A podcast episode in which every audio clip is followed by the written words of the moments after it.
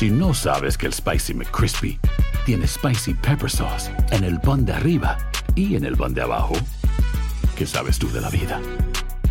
Para, pa, pa, pa. Bienvenidos al podcast de Buenos Días América, la revista radial más completa para los hispanos. Política, salud, economía, tendencia y deporte son algunos de nuestros temas. Bienvenidos.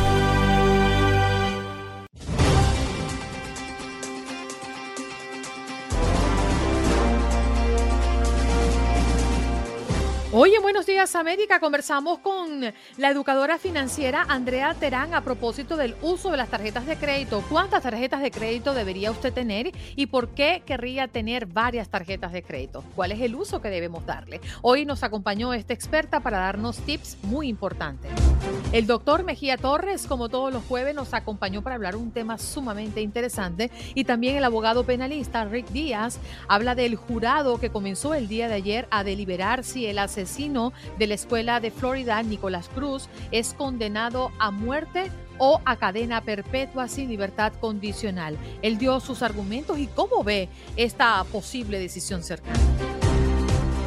En los deportes, también hablamos del béisbol de las grandes ligas, la Liga de Campeones, el fútbol mexicano con Toño, que nos acompañó, Toño Camacho, en la mañana del día de hoy, y César Procel, que se unió en una conversación bien interesante también con Etel Colato para hablar de los Yankees, de los Dodgers, de los Astros de Houston y todo lo que envuelve el béisbol de las grandes ligas. ¿Qué pasó? ¿Qué pasó? ¿Qué pasó? Mientras usted dormía. Mientras usted dormía.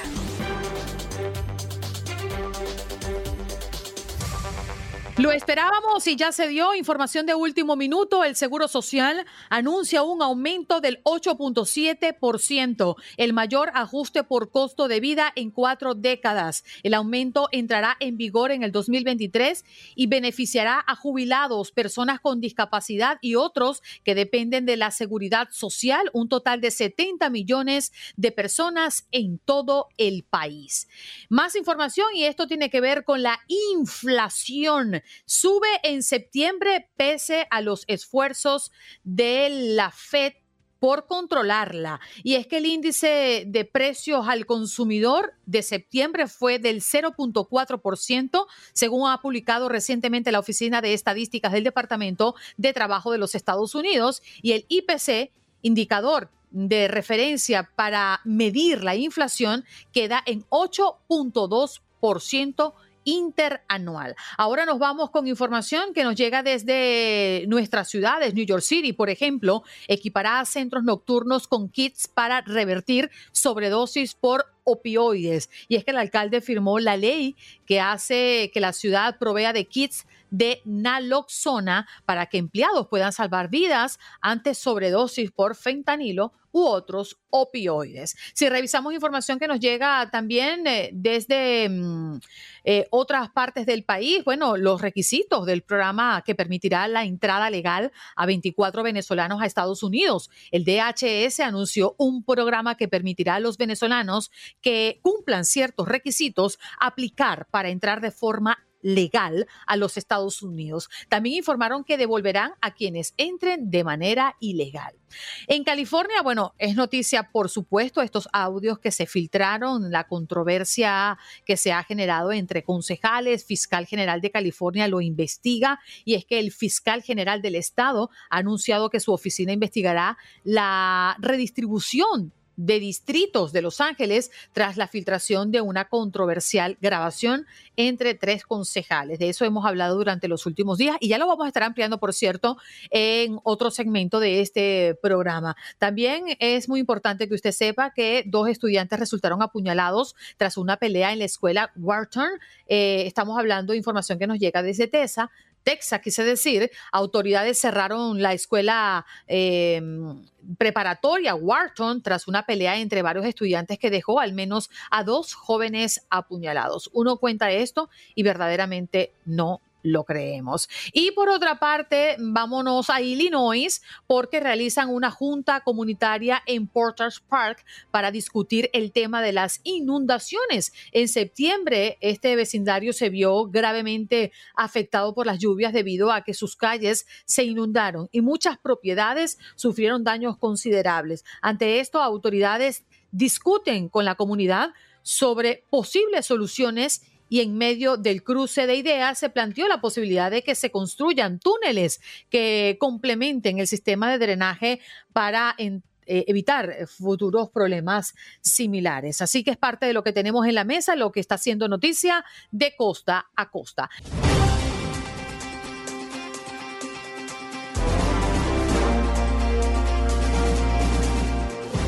Bueno, es hora de recibir a nuestra próxima invitada. No le estoy viendo la cámara encendida, pero le pedimos a Andrea Terán si ya está lista para conversar con nosotros, que allí la tenemos justamente. ¿Cómo estás, Andrea? Gracias por estar con nosotros esta mañana. Otra vez, muchísimas gracias por tenerme aquí. Yo feliz de acompañarles, es un honor. Gracias, Andreina. Andrea, sabes que desde bien tempranito hemos colocado esto como pregunta del día y nos han llegado muchas opiniones y muchas de ellas me llamó la atención. Dicen, yo tuve muchas tarjetas de crédito, pero ahora la he reducido a tan solo una tarjeta de crédito. ¿Esta es una buena decisión?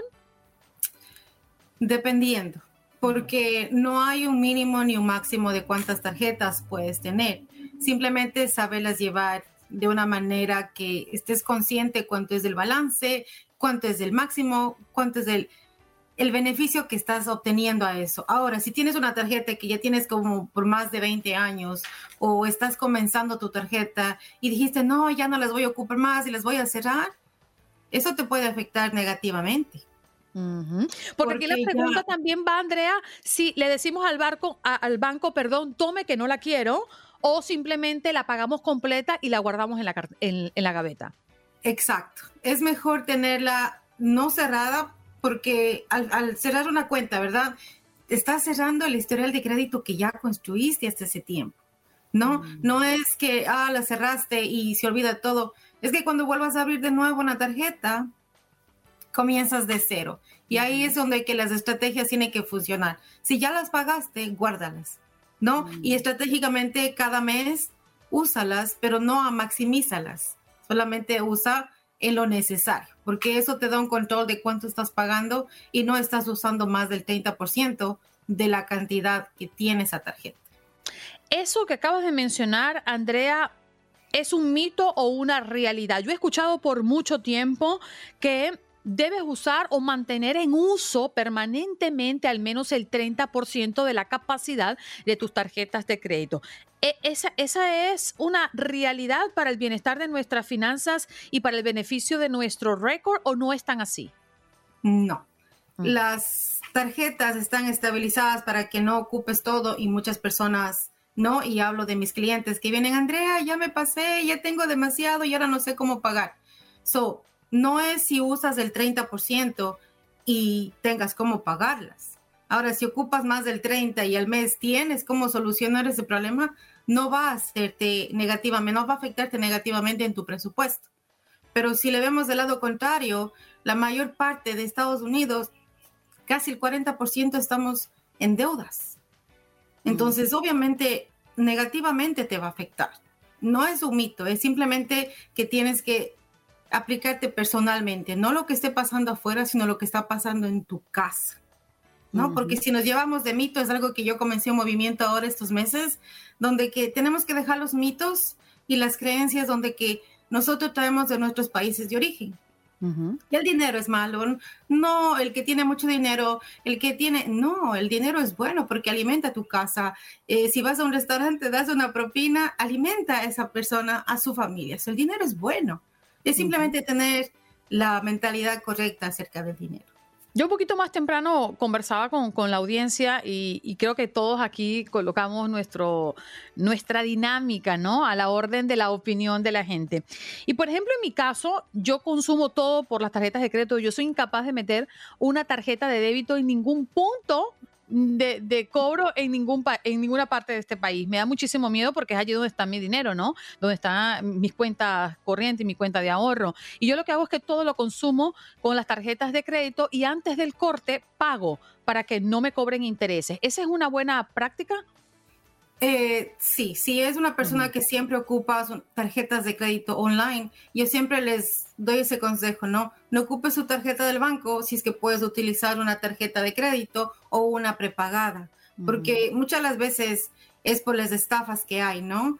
A mí me terrifica saber por qué me ha pasado, no una, sino varias veces que ya tengo llamadas, que estoy en, en- en otros lugares y yo estoy durmiendo y, y estoy de compras Sí, por eso es que yo tengo una tarjeta específicamente que solamente es para hacer compras online.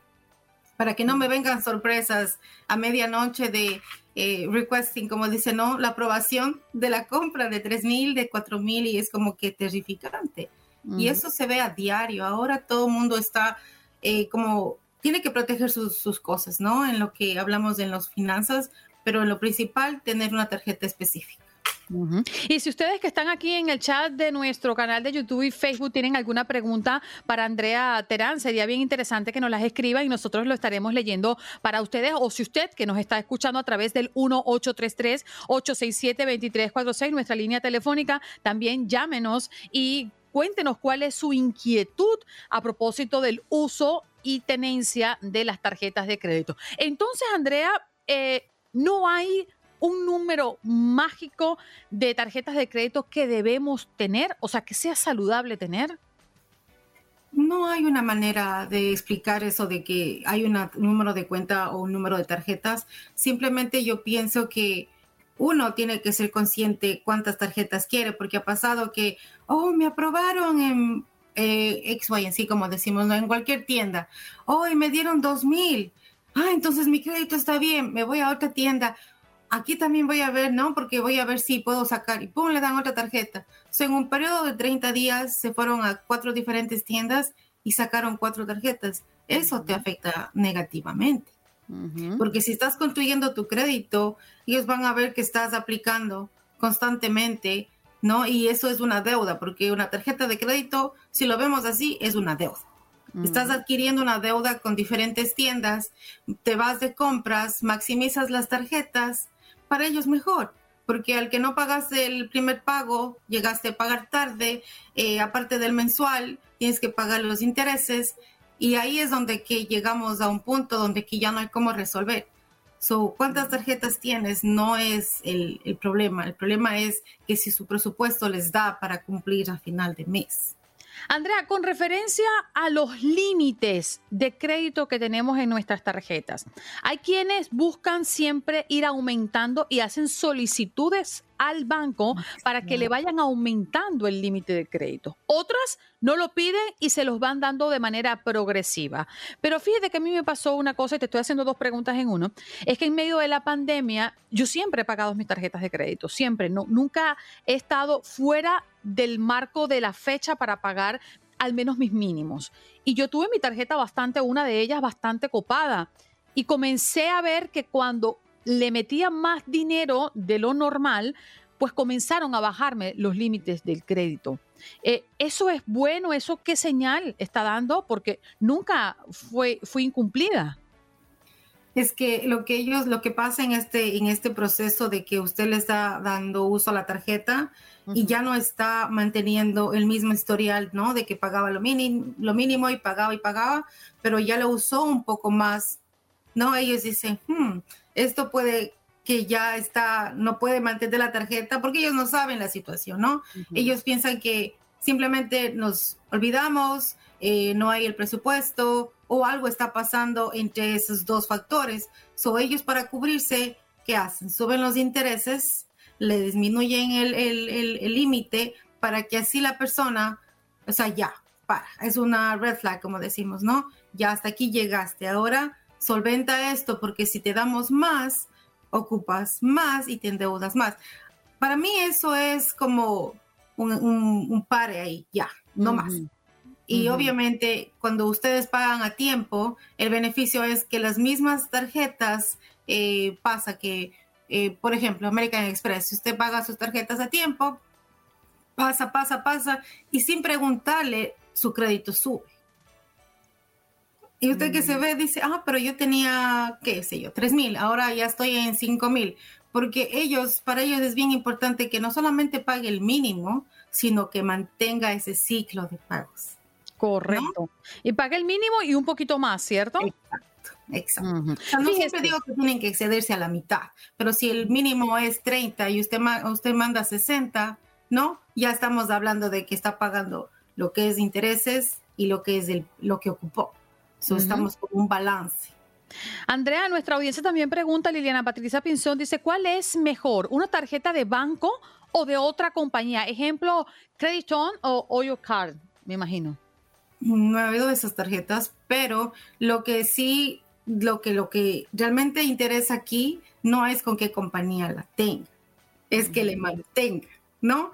Porque al final del día, si ponemos todas las tarjetas son buenas, porque todas les dan el límite, todas les dan el crédito, todo el mundo, todas las tarjetas entran a un historial donde que les beneficia o les perjudica.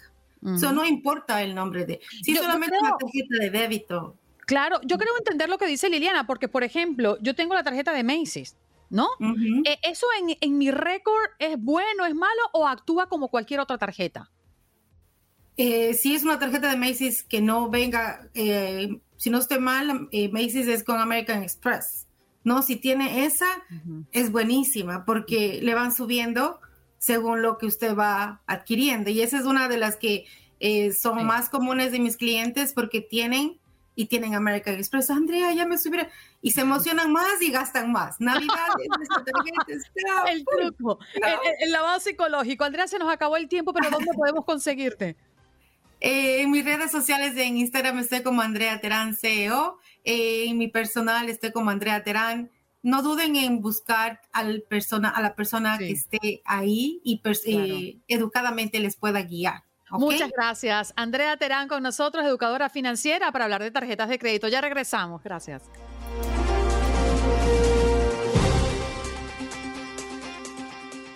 Abogado, muy buenos días. Gracias por estar con nosotros. Con todo gusto, buenos días.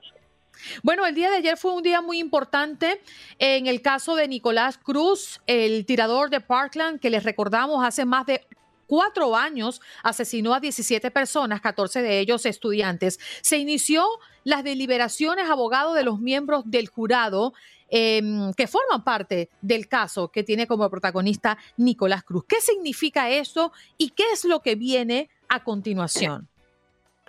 Bueno, um, las deliberaciones son los, las, es un encuentro, una reunión secreto y privado entre solamente los miembros del jurado. Los, los otros, eh, hay 12 personas que van a votar y entonces eh, los alternos pues ya no van a participar en, en, ese, en esa decisión. La decisión tiene que ser unánime. De no ser unánime, eh, con un solo voto en contra de la pena de muerte, el muchacho no podrá ser eh, sentenciado a una sentencia de por muerte. So, en este caso, como yo digo, la, defensa no está tratando de ganar en las deliberaciones, están rezando de no perder. Right? So, si un solo miembro de los dos está indeciso o vota en contra de la pena de muerte, el muchacho va a tener cadena perpetua. Now, para mí hay un, un indicio muy importante, eh, así muy muy técnico y es que pocos minutos, quizás no más de una o dos horas, no tengo la definición exacta de que comenzaron las liberaciones eh, o casi inmediatamente después, en, poco tiempo, digamos. Eh, los jurados pidieron testimonios del testigo experto de la defensa y de, la fiscalía. Los psicólogos que hablaron sobre el tema de la, la infancia del muchacho, cuando todavía estaba in vitro, con la mamá, con sus problemas de alcohol y tal y tal y tal y eso a mí me dice que desde que ellos entraron, tomaron lo que se llama un straw vote, dije, bueno, ¿cuántos a favor, cuántos en contra? Y que no había unanimidad absoluta, em, ni a favor ni en contra. Me indica de que hay por lo menos una persona que está a favor de la defensa y, que, y que eh, eh, estoy tratando como quien dice de leer entre las líneas. me puedo errar, obviamente, pero mis 34 años de experiencia en esto me, han enseñado algo. So, yo creo que hay alguien eh, que está por lo menos una persona a favor de la defensa.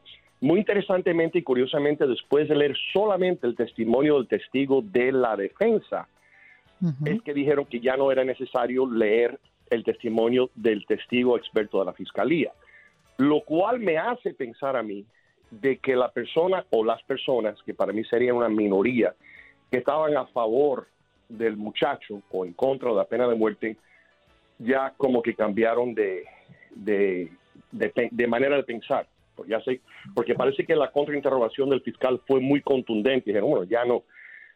Ahora, mm, cada hora que pasa, desde ayer hasta el momento de hoy, para mí favorece a la defensa. Porque ya si ellos estuvieron satisfechos de que el testimonio de la defensa del experto psicólogo eh, no es suficiente para, para mitigar la sentencia, es que, eh, es que ya debían de haber votado a favor de la, de la pena de muerte. Eso para mí, si no tenemos un veredicto para hoy, la cosa va pintando más y más oscuro para la fiscalía. Mm, ¿Y cuál podría ser ese resultado en ese escenario oscuro?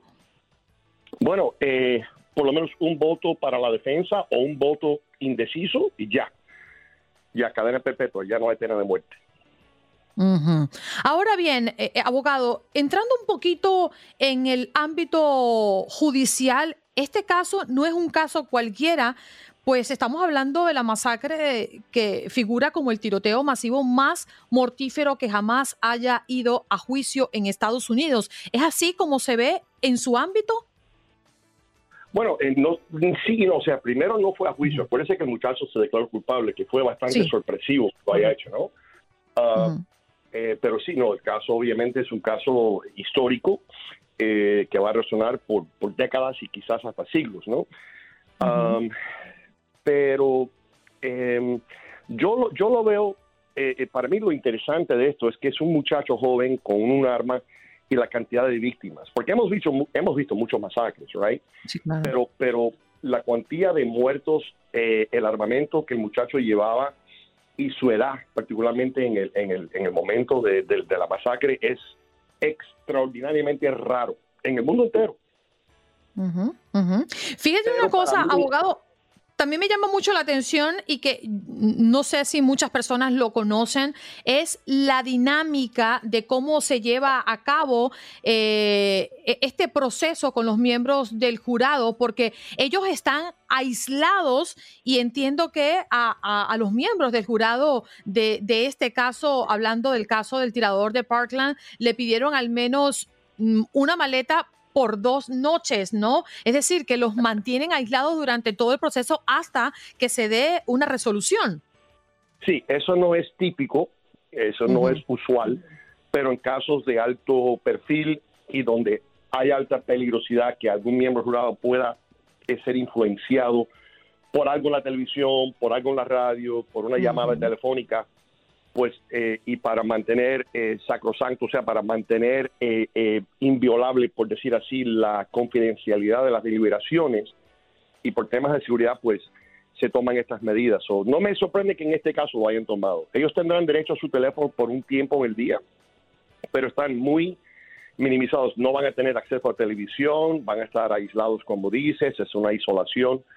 Yo, yo creo que debemos de tener un veredicto hoy sobre el tema. Y vuelvo y repito, si no tenemos un veredicto pronto, para mí eso favorece a la defensa. Sí, la verdad es que es increíble lo que, lo que estamos viendo y además, bueno, en el ámbito eh, emocional y psicológico para todas esas familias que día a día reviven lo que pasó ese 14 de febrero hace ya más de cuatro años en Parkland, debe ser muy doloroso y difícil la situación. Además, bueno, en el marco de cómo se llevaron las cosas y los testimonios, ¿no? Que hemos tenido la oportunidad de saber en medio de este proceso. Abogado, algo más que quiera anexar a propósito de este caso que para todos es un caso excepcional? mucha gente me pregunta en, otras ocasiones, bueno, ¿qué, ¿qué, va a pasar si el muchacho me encuentra culpable o no culpable, de, o sea, de la pena de muerte, ¿no? Ya fue, ya declaró culpable. Y un detalle interesante es que si, si una sola persona no vota a favor de la pena de muerte, pues es cadena perpetua. Eh, pero eso llevaría a tres escalones más de apelaciones que podría tener una duración en el sistema judicial de 10 años o hasta un poco más. Entonces, o sea, como quien dice, no hemos llegado al final todavía, aunque va a haber un veredicto creo que hoy o mañana. Eh, la verdad es que sí, es increíble lo que estamos viendo, pero fíjese lo que usted está diciendo, si no hay una decisión hoy, pareciera que el, el- el tema se inclina, ¿no? Más hacia el otro lado. Muchísimas gracias, abogado, por estar con nosotros esta mañana. Un gusto. Sí, allí escuchábamos al abogado Rick Díaz, abogado penalista.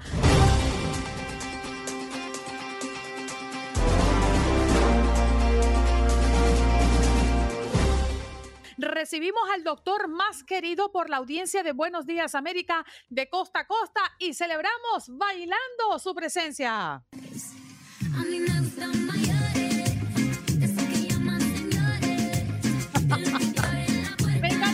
Doctor así con su camisita, mire, bien portado, con su cuellito bien levantadito, bien planchadito, doctor. Buenos días.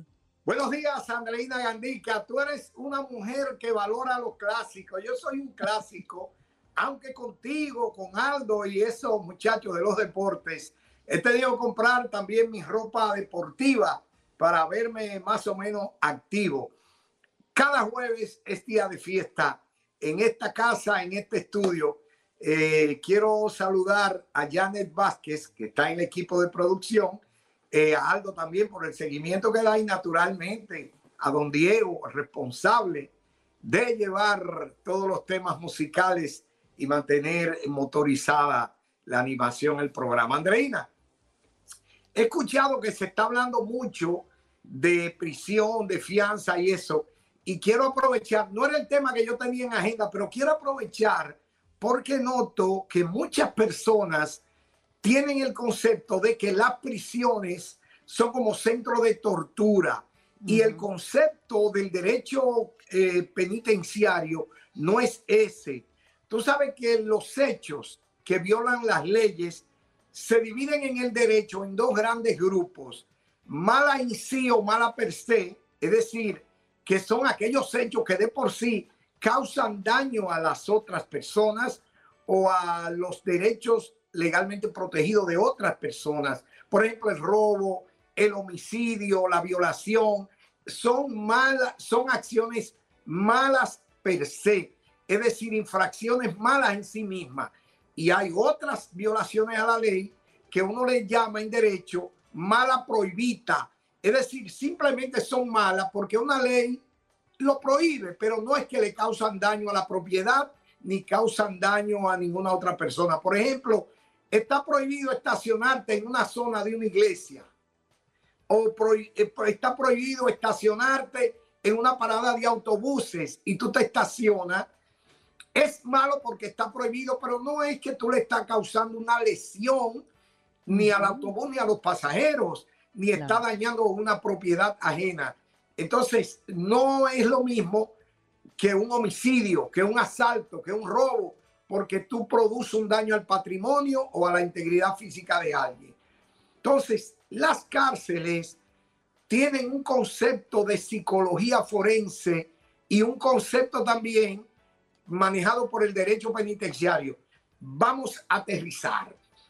Cuando tú pides prisión para un individuo, es porque la, eh, estar en libertad ese individuo representa una amenaza para otras personas. Entonces, hay que meterlo en una jaula, en una celda como a una fiera que anda suelta. Entonces tú dices, bueno, pero un violador suelto violó a una niña y suelto puede volver a violar a otra niña. Entonces, vamos a meterlo en prisión.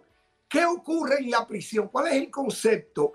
Aislar al criminal para que no le cause daño a otras personas. Y debería ser, y debería ser la intención regenerar a esa persona, ¿cierto? Exacto, perfecto. Te ganaste un 100 ahí. ¿Por qué? Porque la fase 2, primero, aislar al criminal. Entonces, ¿cuál es el propósito dentro de la prisión ya? Rehabilitar al individuo para que aprenda a convivir en sociedad, aprenda a convivir en armonía, que es una falla del sistema porque allí lo que hace es que lo maltratan, lo vejan, cuando lo correcto es rehabilitar al individuo bajo una terapia. ¿Pero quién? No un psicólogo cualquiera, un psicólogo forense que aprenda a manejar. La, ¿Tú no te acuerdas el lío que representaba para la gente el aislamiento por la pandemia? Claro. cómo trastornaba la conducta de las personas, porque en la casa tú te, te encierra con tu familia, pero a ti no te están dando terapia, cómo manejar un encierro. Además, a un tipo que lo condenan por un mes eh, en prisión o un año, él sabe que una fecha límite para la prisión, pero en esta pandemia la gente estaba encerrada y no sabía cuándo iba a salir, pero me están condenando a prisión por qué tiempo. Tú ves, bueno, el otro proceso, aparte de la rehabilitación de, del preso, aprender es hacerlo productivo, que aprenda a convivir, pero a generar recursos. Entonces, no es que las cárceles están ahí para eh, como una medida de castigo en sí, sino para garantizar que otras personas no sean afectadas por, por el, el recluso, por el presidiario, que ahora le llaman interno como una manera de maquillarlo. Y el tipo no dice, no, él es un ex recluso, no, ex interno. ¿Pero interno de qué? De un colegio de monjas. Fíjese, doctor, ¿qué, qué punto tan importante usted acaba de comentar, porque usted habla de la falla en el sistema. Pero, Sí. ¿qué ocurre? Porque en la mayoría de los países en el mundo pasa eso, en mayor o menor gravedad. E- Es decir, el que entra a la cárcel, el que entra a prisión, ya está eh, supuesto a salir peor de cómo entró. Es decir, no se ven las cárceles ni los centros penitenciarios como un lugar para regenerar a personas que puedan el día de mañana reinsertarse a la sociedad. Se ve como todo lo contrario. Entró y va a empeorar, va a aprender lo malo que no sabía y va a salir peor. Al menos esa es la percepción que todos tenemos. ¿Por qué no funcionan los sistemas? Sí, tú estás muy, muy clara. Porque los que están manejando los... Mira, aquí, por ejemplo, en Estados Unidos, eso es un negocio. La mayoría de las cárceles la maneja el sector privado y tienen hasta condiciones y es todo un verdadero negocio. Pero es cierto lo que tú dices. Las personas entran por un delito menor y salen con un grado superior. Es decir, entran, digamos, como bachilleres de la delincuencia y salen con un doctorado en delincuencia, porque no está pasando. Parte del proceso es la segregación de los reclusos.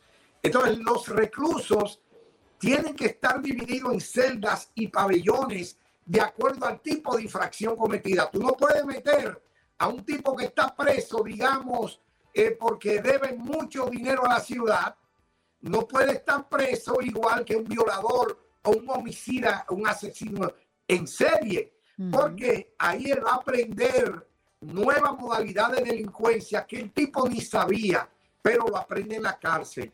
Y eso es peligroso porque no se están segregando los reclusos. Por ejemplo, la, eh, esto es como las enfermedades mentales, deben estar colocados por pabellones de acuerdo a la tipología de delito. Los ladrones van a un sitio y también por edad, por sexo.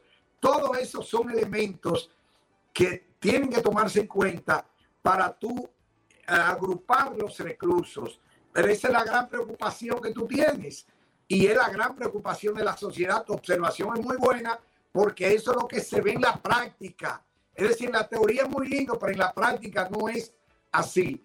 Y sin preso- contar, doctor, de muchos casos que sabemos que al final la persona sale en libertad y se demostró que era inocente, ¿no? O sea, sin pensar en esas personas que ni siquiera eran delincuentes y no cometieron actos delictivos, ni son violadores, ni son asesinos, ni son ladrones, y terminan pues cayendo en un lugar que ni merecían y por supuesto absorbiendo todo el mal que hay allá adentro. Pero hay otra cosa que pasa con nuestra, nuestro cerebro, porque cuando nosotros vemos situaciones, por ejemplo, en la cárcel de tal lugar se formó una trifulca interna y 25 heridos de armas blancas resultaron heridos.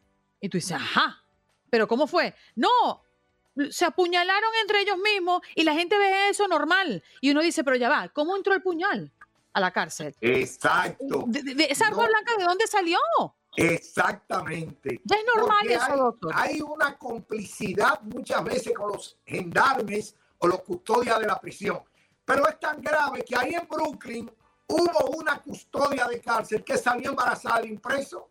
pero ocurre continuamente no hay un criterio de responsabilidad, no entienden cuál es su rol dentro de una cárcel. Por ejemplo, hay presos que tienen celdas particulares, presos de, de bajo nivel, no es decir, tipos que son de alta peligrosidad o que hay que preservarlo para evitar que reciba alguien una orden de matarlo dentro de la prisión, porque si revelara algo, hay otros que aparecen ahorcados, entre comillas, como me decía un amigo eh, médico forense, que lo llama el jefe de la cárcel y le dice, ven para que haga un certificado de un preso que se ahorcó. Y él le dice, no, espérate, soy yo que voy a determinar si se ahorcó o lo ahorcaron, porque yo no sé.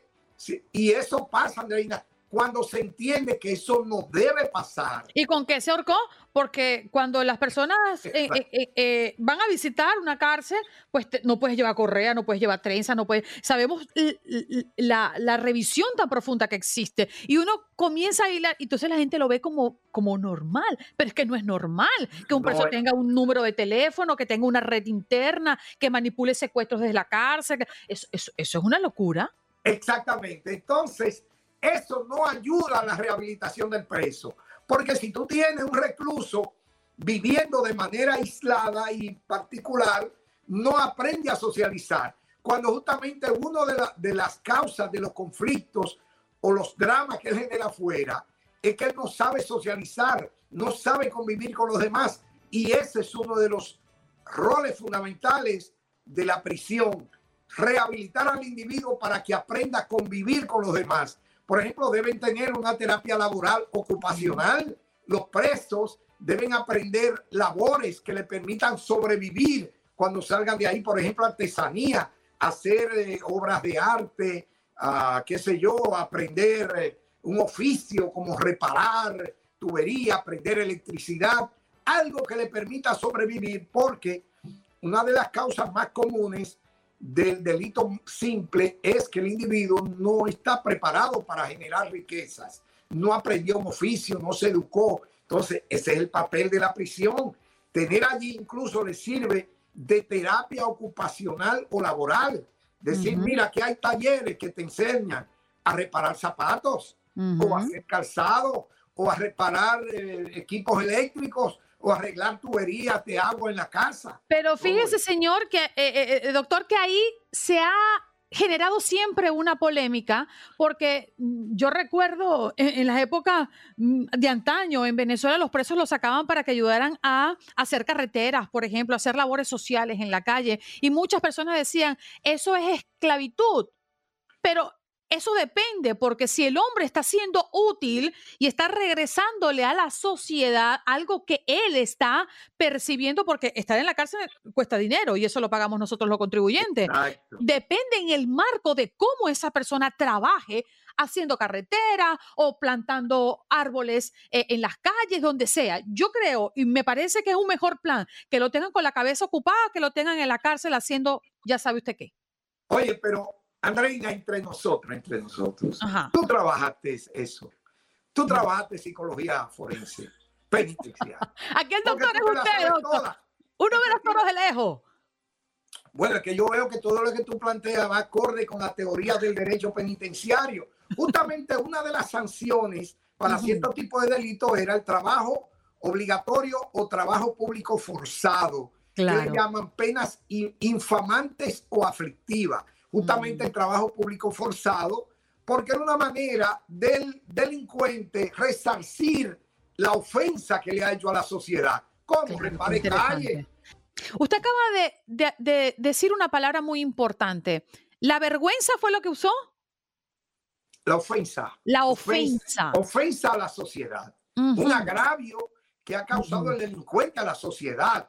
Ha violado las normas, ha causado un daño a una persona inocente, ha violado, ha robado, ha roto un carro, ha, ha producido un daño, una lesión a un interés, a un bien legítimamente protegido. Yo pues, dejo mi carro abierto eh, donde tengo mis documentos con mi cartera o tengo objetos eh, de valor y viene un tipo, lo ve, se roba el eh, lo que tengo ahí y me causa un daño a mí, porque yo he tenido que trabajar duro, horas, horas, levantándome de madrugada eh, para poder producir esos bienes. Y este tipo, sin ton ni son, se lo lleva.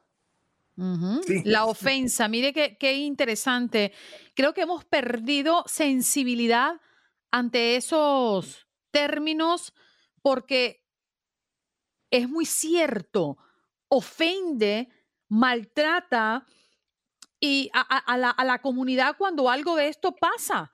Y es muy cierto, doctor, y, y yo no me he parado a reflexionar sobre eso, pero usted tiene mucha razón. Nos ofende cuando se supone que los sistemas están para crear y para respaldar la educación. Fíjese que, por ejemplo, en este país, la educación hasta antes de llegar a la universidad Hacer tequila, Don Julio, es como escribir una carta de amor a México. Beber tequila, Don Julio, es como declarar ese amor al mundo entero. Don Julio es el tequila de lujo original, hecho con la misma pasión que recorre las raíces de nuestro país. Porque si no es por amor, ¿para qué? Consume responsablemente. Don Julio Tequila, 40% alcohol por volumen, 2020. Importado por Diageo Americas, New York, New York. gratuita. Es decir, es una ofensa, es una falta de agradecimiento cuando el muchacho, por ejemplo, no quiere ir a trabajar. O cuando la mamá no manda, perdón, no quiere ir a estudiar. O cuando la mamá no lo quiere mandar al colegio. Pero señora, se dice lo estamos poniendo en bandeja de plata. ¿Por qué no aprovecharlo? ¿Y por qué no agradecer eso que nos están dando? Ah, que yo pago impuestos, sí. Pero hay otros países donde usted paga impuestos, pero no se lo dan.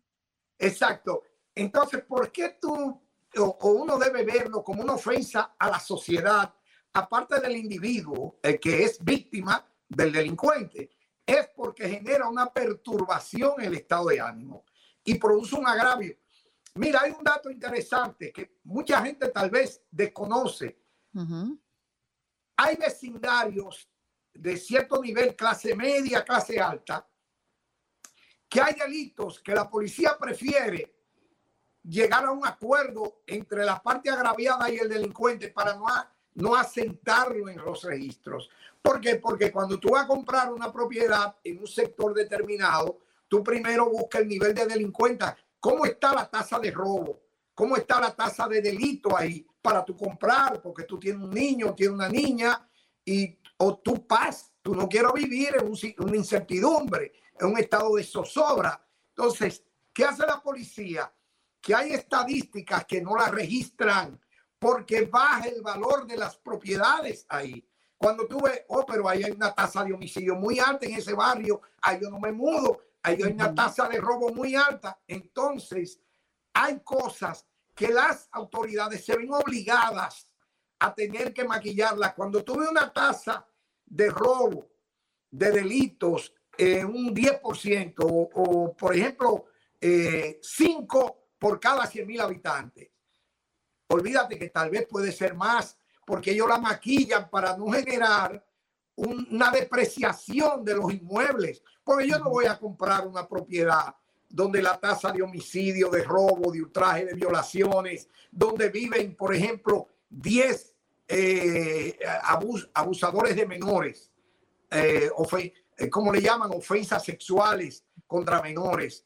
Yo no quisiera vivir ahí con mis niños, no es imposible. Entonces, es que causa una perturbación a la paz pública. Si a ti te dicen, mira, Andreina, en tal condado de Nueva York, ahí rompen los carros, tú no quieres amanecer ahí, ni dejar tu carro, entonces te causa un daño indirecto porque tienes que ir a pagar 30 dólares por hora para que tu carro no vayan a romperlo. Increíble, increíble. Y lo que está pasando en Nueva York es totalmente vergonzoso. La capital del mundo, la capital del crimen. Doctor, nos vamos. Muchas gracias. Gracias a ustedes, un abrazo, hasta la próxima Qué semana. buena tertulia. Un abrazo. El doctor Mejía Torres con nosotros y por aquí, bueno, muchas personas ya compartiendo sus opiniones. Las cárceles las controlan los mismos delincuentes, dice Raúl Amador. Luis Aquino, buenos días, bendiciones y feliz jueves. Eugene Cabral, el doctor Mejía Torres viene de la República Dominicana, muy bien documentado. Es un doctor doble, doctor de leyes, doctor en medicina. Tener dos profesiones así no es paja de coco. doctor, muchas gracias. Estás escuchando el podcast de Buenos Días América, la revista radial más completa para los hispanos. Escúchanos en las diferentes plataformas: Euforia, Spotify, TuneIn y iHeartRadio. Tu DN Radio. Vivimos tu pasión. Como dicen los grandes, la liga se gana partido a partido. Partido a partido. En Buenos Días América, Contacto Deportivo.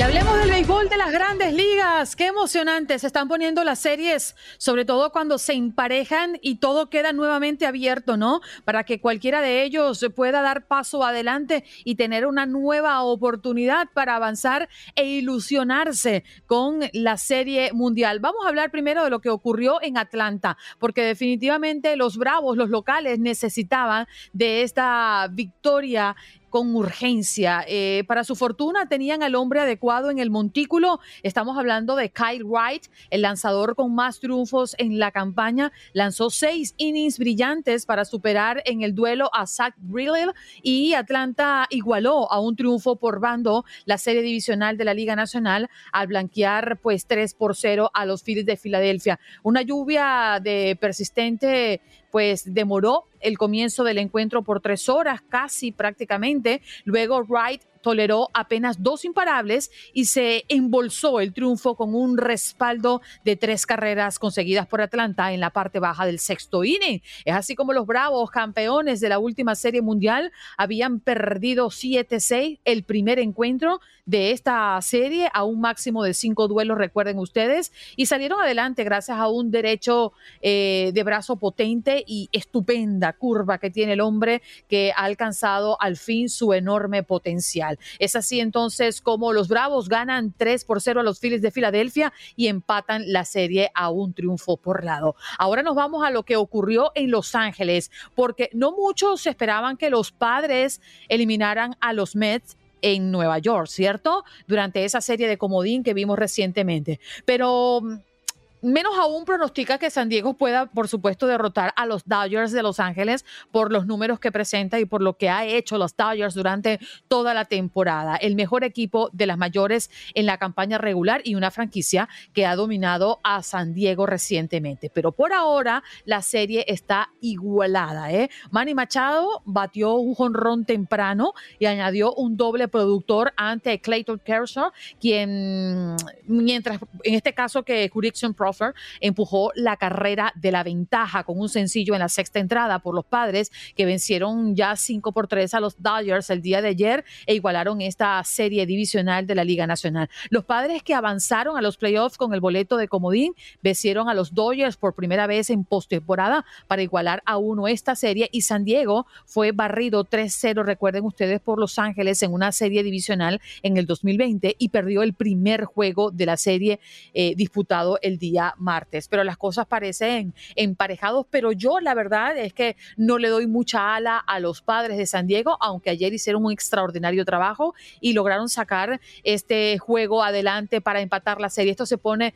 definitivamente emocionante y ojalá que sí puedan dar batalla porque no hay una cosa que le guste más al fanático que las cosas llegan o que las cosas lleguen a sus últimos términos, ¿verdad? Que nos ofrezcan una buena serie de cinco juegos y así pues procurar extienda y vivir con más intensidad la rivalidad. Para el día de hoy, bueno, los marineros de Seattle estarán enfrentándose a los Astros de Houston. Allí debemos eh, mencionar que será el juego número dos en la mm, tarde del día de hoy. Será a las 3 y 37 minutos de la tarde, hora del este. Una serie que lidera 1 por 0 el equipo de Houston. Y a las 7 y 37 minutos de la tarde estaremos viendo a los Yankees de Nueva York, bueno, enfrentar nuevamente también en el juego número 2 a los Guardianes de Cleveland. Sí, señor, una serie que lleva dominada por ahora 1 por 0 los Yankees de Nueva York. Estarán jugando en el Yankee Stadium. Así que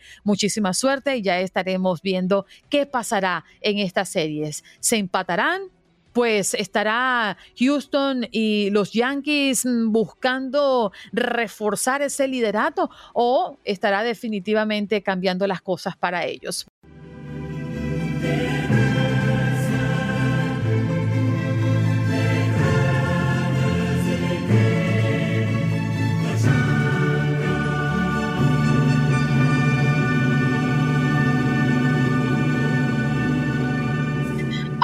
Mío querido, que Dios nos agarre confesados. El Barcelona no levanta cabeza y el Inter de Milán, salvo milagro impensable, bueno, estará acompañando al Bayern Múnich a los octavos de final de esta Champions. Y es que ambos equipos igualaron a tres goles por lado en un partido muy loco en el Camp Nou y venciendo en la próxima jornada al Victoria en el Giuseppe Miazza. Bueno, el Inter estará sentenciando la segunda eliminación consecutiva del Barcelona en una fase de grupos. Querer no siempre es poder, Jorgito, y lamentablemente el Barcelona ha cometido muchos errores. Eh, dice por allí un dicho, el que no hace le hacen y esto le está costando muy caro. ¿Cómo viste este partido el día de ayer? Sí, así es, Andreina. Desgraciadamente el Barcelona ha tenido muchos, pero muchos errores, sobre todo en la parte defensiva, que es lo que eh, adoleció en este partido, ¿no? Yo estaba viendo el partido y para mí eh, el Barcelona tuvo la posición del balón, tuvo el manejo del partido, tuvo muchísimas llegadas. Eh, para mí se estaban equivocando en aventar demasiados centros, aunque al final empataron con un centro, ah, con un cabezazo, muy buen cabezazo de, de Lewandowski, que es lo rescatable. Eh, Rafinha se empezó a desesperar. Eh, Sergino también se empezó a desesperar. De hecho, lo sacaron. Eh, para mí, el, Inter de Milán estaba jugando al, al contragolpe, los estaba esperando, los estaba esperando. Y cuando pudo, eh, aventaba el latigazo y, los empezó a, a poner en demasiados aprietos. De hecho, hasta tuvo la oportunidad al final de, de llevarse el, el partido con las últimas dos jugadas del partido, donde desgraciadamente una muy buena actuación de, de Lautaro. eh, esperaban en la última jugada del partido que le regresaran el balón para definir una triangulación que estaba fabricando desde el medio campo, imagínate, desde el medio campo. Eh, y desgraciadamente, pues el, eh, su compañero no, no le retrasó el balón y terminó en los pies de, del portero del Barcelona. Pero sí, realmente se está complicando mucho esta clasificación en la Champions. Y al parecer, lo más probable, si vemos las estadísticas y cómo ha estado eh, jugando el Barcelona y, que va contra su, su, su equipo que no le ha podido ganar, por decirlo de una manera, que es el Bayern Múnich, aunque lo reciba en casa, es muy complicado ese, ese equipo alemán, ¿no? Ese equipo bávaro que siempre ha sido eh, como su coco, por decirlo de alguna manera, en los últimos años. Yo sí la veo muy complicada. El- el- la victoria con- eh, contra el equipo de Victoria Pilsen, esa la tiene asegurada, sin problemas, no creo que tenga eh, ningún inconveniente. eh, pero contra el Bayern, ahí sí, sí, yo creo que es donde, donde realmente se van a ir directamente a la Europa League, desgraciadamente, aunque pues el Barcelona se reforzó muy bien, eh, su accionar no ha sido el, el esperado, ¿no? Y, y mucho menos con las lesiones que han tenido tanto Ara- Araujo, que es uno de los defensas que pues se extrañaron el día de ayer, ¿no? Sí, y la verdad es que las eh, críticas, por supuesto, no se han hecho esperar ante Xavi y yo también estoy de acuerdo contigo. Yo creo que otra vez estaríamos viendo al Barça pues despedirse en la fase de grupos de esta Champions, lamentablemente. En otros resultados, bueno, esa paliza, eh, Jorgito, que le dio el Liverpool al Rangers, eh, aunque no de forma matemática todavía, el Liverpool puse, pone un pie en este caso en los octavos de final de esta Champions de la mano del brasileño Roberto Firmino, primero y pues también y del egipcio Mohamed Salah, que no lo podemos dejar atrás con ese talento y el acierto que ha tenido eh, en sus últimas oportunidades. Pareciera ya que Liverpool pasa de las dudas a la fiesta, a la celebración, a la confirmación y a la casi clasificación en esta edición. Sí, sí, sí, no olvidemos también a Darwin Núñez y a Luis Díaz, ¿no? Que también son otros dos jugadores súper explosivos que te definen un partido y te cambian el rumbo en, en- en segundos, ¿no? Eh, y, y sí, ellos están, si no me equivoco, con un puntito ya tienen para estar de, eh, del otro lado de la fase de grupos, ¿no? Para pasar a los octavos de esta, de esta Champions League. Y aparte de que, pues, el, el tremendo rumor que, que se corre de que Mbappé, pues, ya no quiere estar en el París porque no le cumplieron sus caprichitos y, y parece ser que Liverpool está levantando la mano para llevarse a este jugador galo, que ya veremos en qué acaba esta novela. Recuerden que así empezó Mbappé con el Real Madrid, recuerden que salió con su camisita del 2025 cuando según yo su contrato es hasta el 2024. Eh, para mí también se prestó esa bromita, esta jugarreta. Y pues ahora ya le salió el tiro por la culata, ahora ya no quiere estar en el Paris Saint Germain porque pues, no se ha reforzado. Digo, oye, tienes, tienes a Messi, tienes a Neymar, tienes a muchos de los mejores jugadores del mundo. Realmente no sé qué es lo que quiere este señor eh, y esperemos a ver en qué termina esta novela. Pero Liverpool muy, muy, muy bien y tiene un compromiso difícil este fin de semana en la Premier League. Mm, ¿Qué me dices del Atlético de Madrid que empató con Brujas y ahora sí que puso en peligro su clasificación en los octavos? Sí, sí, realmente este equipo español eh, se está complicando él solo, ¿eh? Él solo, aunque vamos, no hay que Sí, señor. quitarle, no hay que quitarle mérito al, al Club Brujas que ha tenido, yo creo que su mejor torneo en, en la Champions League. Eh, es, la sorpresa, ha sido como el caballo negro del torneo. Eh, pero sí, el, el Atlético de Madrid yo creo que sí tiene más plantel para haber eh, pasado por encima del Club Brujas. Desgraciadamente, pues ni en la liga ni en la Champions ha tenido un buen desempeño y se está complicando en los dos torneos. Sí, señor. Y debemos mencionar también allí que mm, a pesar de que remató en 21 ocasiones, de las cuales 9 fueron al arco, el Atlético no pudo sumar ante Brujas, que muy poco se animó en el ataque, pero que sí supo defender muy bien. Y esa creo que fue la clave del partido, eh, muy a pesar del Atlético de Madrid, porque esto no le beneficia. Y bueno, al final también vimos al Bayern Múnich ganando 4 por 2 a Victoria Pilsen como el cierre de esta jornada. Sí, así es el Bayern Múnich caminando, ¿no? O sea, no tuvo este mayor, mayor problema en, en derrotar los seis, seis goles de plano, ¿no? Están, están, pero que no creen en nadie, ¿no? Sadio Mané, eh, Sadé también, este francés que eh, se han conjuntado demasiado bien, están este, pues provocando que no extrañen tanto a, a la salida de Lewandowski, ¿no? Están pues como si nada, ¿no? Con, con Müller por un lado, eh, no, no, no se preocupan absolutamente por nada. Eh, Delay que llegó a reforzar la defensa. El, Bayern Múnich está muy quitado de la pena. Eh, yo creo que el único que sí le va a venir a, a tener un poquito de problemas va a ser el Barcelona, que para mí el Barcelona estaba jugando muy bien, pero desgraciadamente no, no, no anotan, pues no definen y en la parte defensiva pues están adoleciendo mucho, pero ese va a ser un partidazo.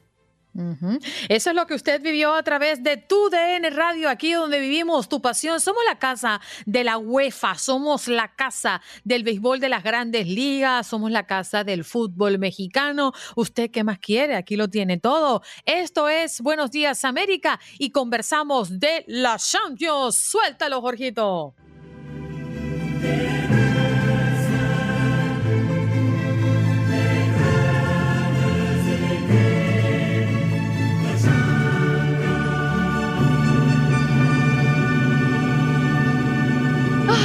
Se llena como de vida, sí, ese himno a uno lo repotencia.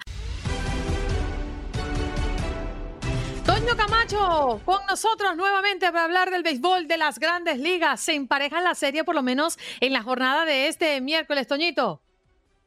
Eh, creo que estás en mute. Ajá, a ver. ¿Qué pasa, Andreina? Ay, disculpa, ya sabes. dale, todo. Ay, uno bien, ya sabes, bien in- perdóname, es que ayer hablé con Toño Murillo y me puse bien inútil. De repente Entre pasa, ¿eh? Toño se entenderán. No, no, no, no lo entiendo, no lo entiendo, más bien.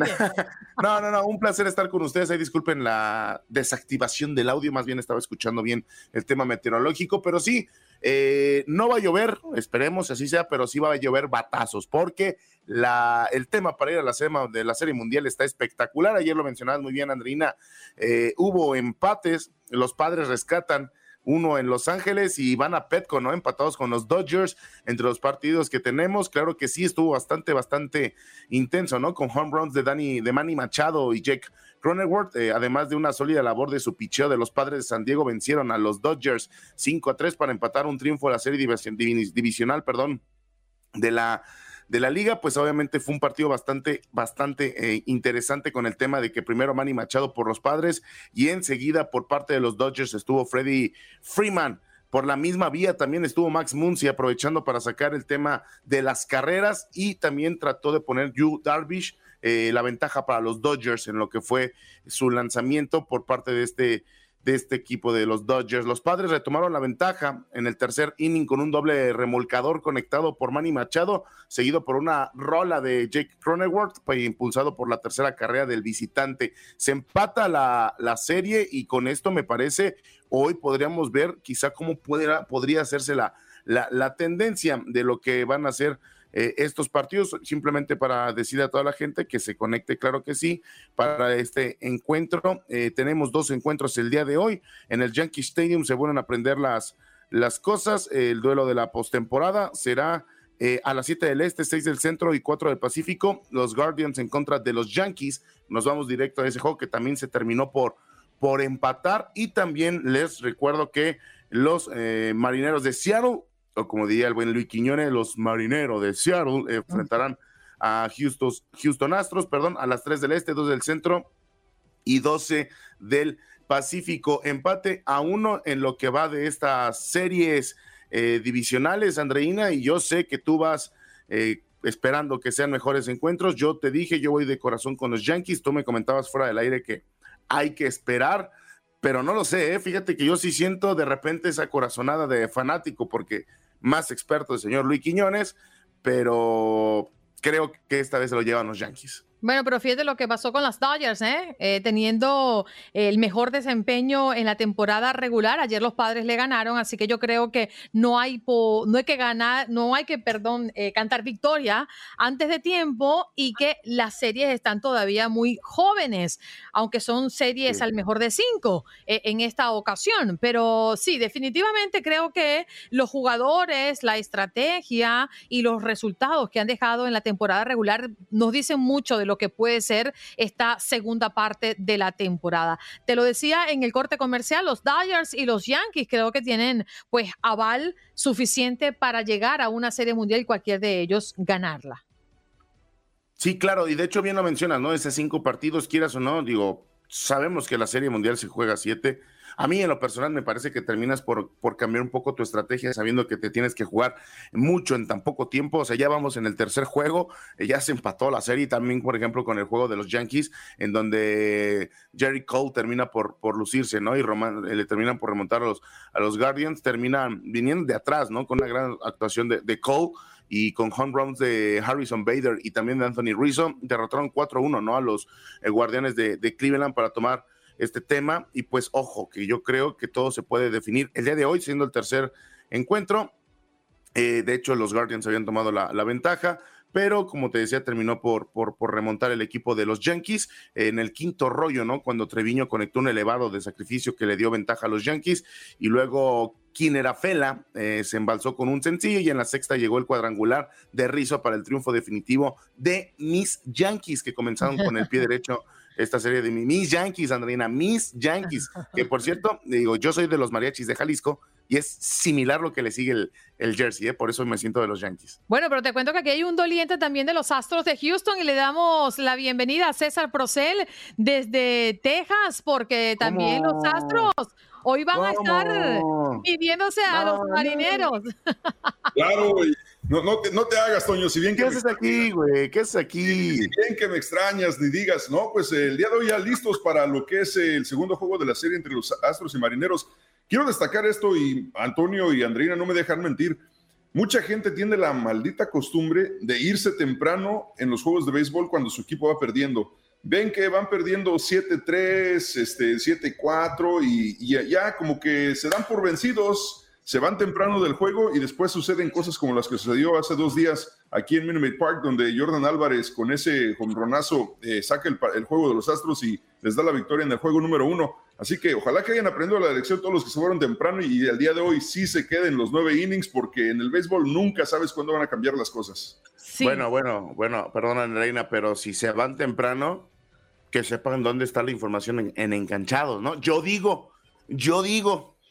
Pues yo lo estoy haciendo por un favor para ellos. O sea, si ya pagaste cientos de dólares por un boleto, pues disfruta el juego completo. Eso de que, ay, no, es que para ganarle al tráfico. A ver, si tú ya sabías desde entrada que va a haber tráfico y ese es tu gran problema, pues mejor no vayas, dale el boleto a alguien más. Mm. Mira, pero pasa en muchos estadios, y tienes mucha razón, César. ¿Cuántas personas cuando llegan a casa dicen, "Ah, pero cómo que ganó el equipo se lo dejamos perdiendo y esto ya estaba prácticamente perdido? No se pierde hasta el último out. Cualquier cosa puede ocurrir. Pero pareciera que localmente, eh, César, hay mucha fe de que los Astros puedan superar a los marineros y seguir avanzando en esta serie, ¿cierto? Sí, es una locura. Obviamente los marineros no es un equipo que, del que te puedes descuidar ni tampoco puedes llegar confiado. Eh, ya lo vimos en el primer juego que, que tenían toda la intención de, de ganar y, este, y pues prácticamente todo el juego iban ganando. Por un momento era un déficit de cuatro carreras los que llevaban adelante los, eh, los marineros. Creo que ahí le falló la táctica al manager de, los, de, de Seattle y hizo cambios de pitchers cuando no era necesario. También darle mérito a, a y a todos los, los coaches de los Astros que hicieron los ajustes correctos y le mandaron a Jordan Álvarez, diles, le dijeron, ataca, ataca a Robbie Ray, no le des tregua y eso fue lo que sucedió. Y para el segundo lanzamiento, bueno, ya sabemos el resto de la historia. Para el día de hoy, el juego es a las 2.37 horas del centro, obviamente la cobertura empieza más temprano, pero 2.37 horas del centro es el primer lanzamiento y este será a cargo de dos dominicanos. Para Houston será Framber Valdés y para los marineros será Luis Castillo por primera vez, o perdón, la quinta ocasión en la historia de grandes ligas en que dos pitchers nacidos en el mismo país que no es Wow. Estados Unidos se enfrentan en un mismo juego de postemporada para abrir el- el- la serie. Bueno, y si aquí hay doliente de los Yankees, hay doliente de los Astros de Houston, también hay doliente de los Dodgers de Los Ángeles. Allí está Etel Colato. Muy buenos días, Etel. ¿Qué tal te va? Buenos días, Andreina. Mira, por aquí Toño, andan pensando que las Dodgers, mm, que los Yankees son los que van a ganar la Serie Mundial. ¿Tú qué opinas? ¿Cómo has visto al equipo? No, o sea, ayer solamente fue así, lo que, solo para hacerlo más emocionante esta serie, porque no se vale también de que uno arrase en el diamante. Entonces, solo es para darle emoción a la serie que los Dodgers dejó que los padres ganaran. Yo estoy de acuerdo con Etel, eh, César y, y Toñito, porque no hay mejor serie que llevarla hasta el último partido. Bueno, estoy de acuerdo, más béisbol para nosotros significa más diversión y más, eh, y más trabajo, pero, pero sea, los Dodgers no es un equipo que se va a quedar con los brazos cruzados. Seguramente van a buscar este segundo juego, van a llegar con todo porque y luego perder contra los padres, o sea, qué vergüenza. Exactamente, justamente eso, este, y imagínense, y los padres sin Tatis Junior, así es que no es posible. Y Manny Machado ayer de verdad que, que, que lideró al equipo de los padres y eso es gran rival, pero, pero el récord de el récord de la franquicia, récord de grandes ligas, así es que no es posible que, que esto suceda y Clayton Kershaw, a pesar de que también se fijaron que batió récord ayer de ponches, y no pudo hacerlo. O sea, seguimos con el mal del que adolece Clayton Kershaw, que no puede en, en, en postemporada.